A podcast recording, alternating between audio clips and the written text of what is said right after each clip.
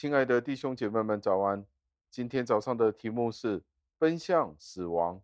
想请问你，今天你是奔向什么方向呢？我们所奔向的是一个更好的生活，或者是奔向耶稣基督呢？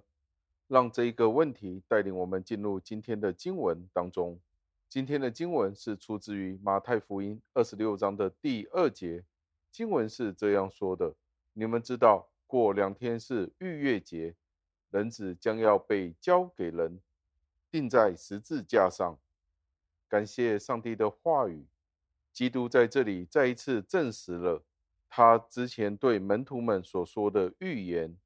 他说道：“他将要被交给人，并且要被钉在十字架上，牺牲自己。他这样子做是必要的。”因为只有顺服、甘心的祭，上帝才会悦纳，才会接受。同时，耶稣基督说这一番的话，是要预先安抚他的门徒们，免得他们因为耶稣基督的受害而感到灰心。耶稣说这个预言是有两个目的的：第一，他是要证明他是上帝的儿子，甘愿牺牲自己去受死，使得这个世界可以与父和好。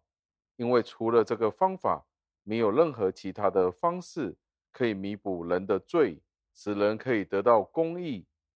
其次，就是耶稣基督的牺牲，并不是我们所想象的那个样子。我们一般的想法就是，耶稣基督被人钉在十字架上，是一件残酷的事，是一个受逼迫的事件。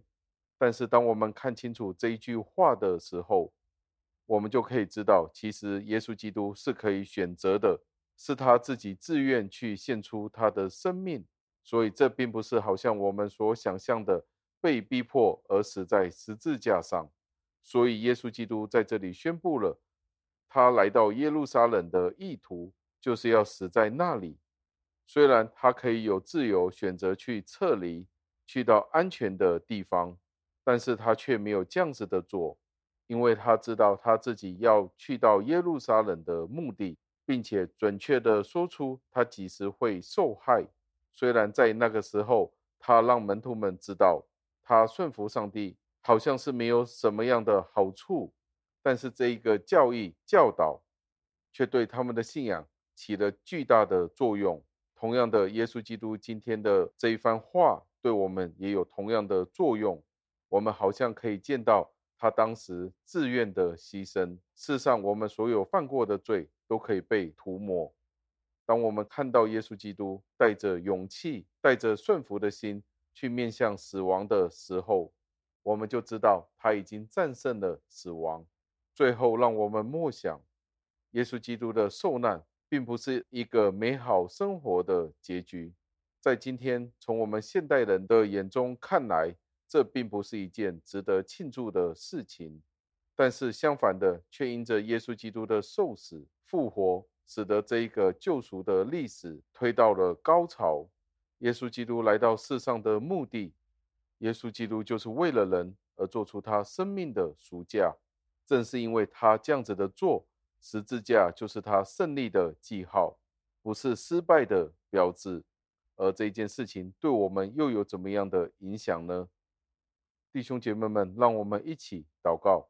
亲爱的恩主，我们再一次的赞美感谢您，因为您再一次的提醒了我们。我们知道是我们自己应当上十字架，但是耶稣基督，您却欣然的选择了这一条路，您顺从了天父的旨意，踏上了这一条的路。主啊，求您教导我们，当今天我们面对我们自己基督徒的生命的时候，我们是抱着一个怎么样的态度去面对？主啊，感谢您的提醒。我们这样子的祷告、赞美、感谢，是奉我救主耶稣基督得胜的尊名求的。阿门。